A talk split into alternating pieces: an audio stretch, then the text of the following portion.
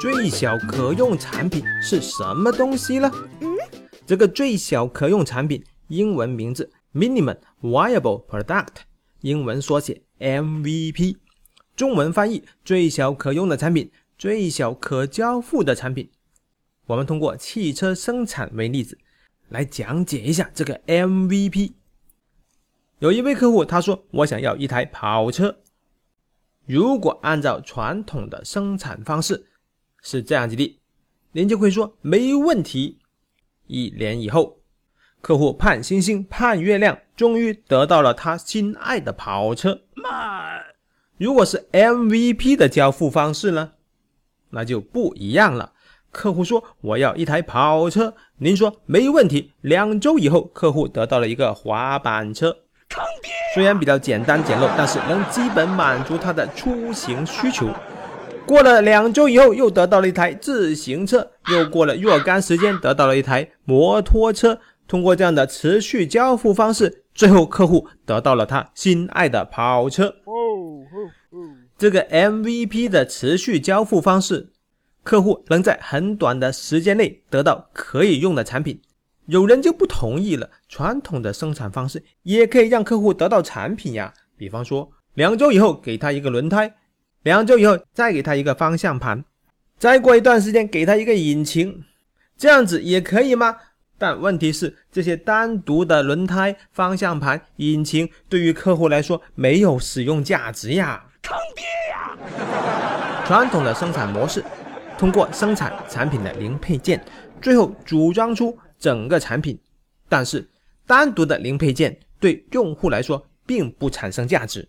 而 MVP 的方式就是最小可用的产品，虽然比较简陋，但也能满足客户的需求，能简单解决他的出行需求呀。哦哦哦！好了，刚才的这个汽车生产的例子，就是对最小可用产品的简单粗暴的解释。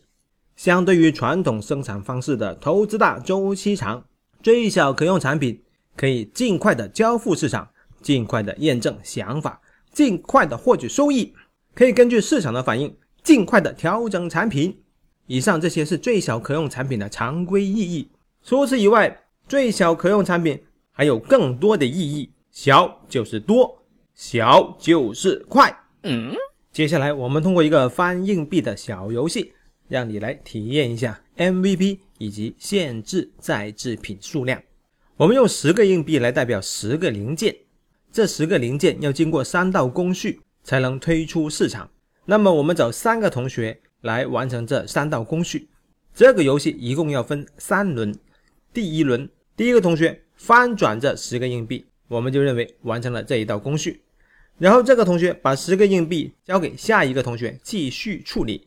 下一个同学同样的把这个硬币再翻转一次。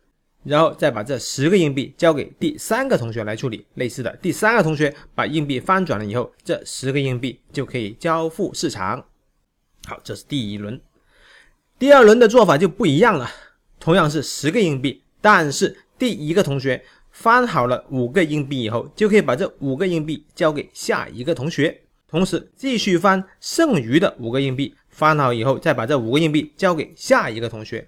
第二个同学也是类似的这样子来处理，而第三个同学他第一次翻好了五个硬币的时候，这五个硬币就可以推出市场了。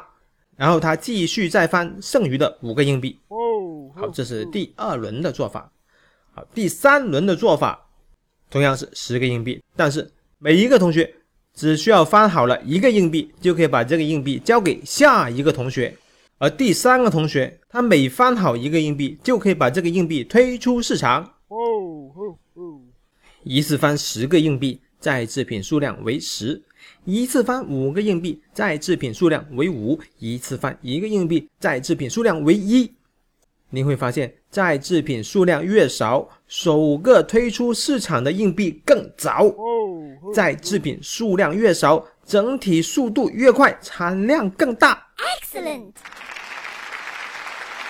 少就是多，少就是快。不知道你是否已经有所体会了？那为什么会这么神奇？为什么会这样子呢？主要有两点。第一点，这是因为能分解出有独立交付意义的硬币；第二点，这是因为相关的工作可以并行进行。敏捷开发中那个有独立交付意义的硬币是什么呢？嗯，那就是用户故事。用户故事定义了软件产品的最小交付成果。用户故事有三个部分，分别是作为怎样的角色，我希望系统能做一个怎样的功能，以便能帮助我实现怎样的价值。一个软件产品通过若干个用户故事组成。我们要从中选取合适的用户故事，组成 MVP，用最短的时间把这个 MVP 做出来，然后后续的版本在 MVP 的基础上增量，而这个增量也是最小可用的。小明听了我这个最小可用产品的讲解以后，超激动。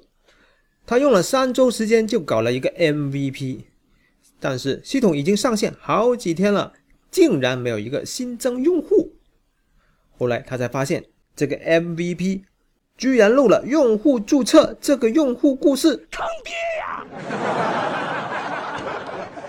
最小可用不简单呀，首先是可用，然后是最小，而且呢，软件系统并不是添加式的，你还需要打造数据库底层，还有系统架构。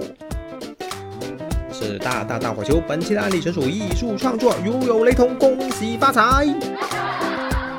要做到 MVP 以及后续版本的增量发布，不仅仅要求你具备产品经理的思维，你还需要具备软件架构师的能力。怎么办呢？那就赶紧来点赞、收藏、加关注吧。下期再见。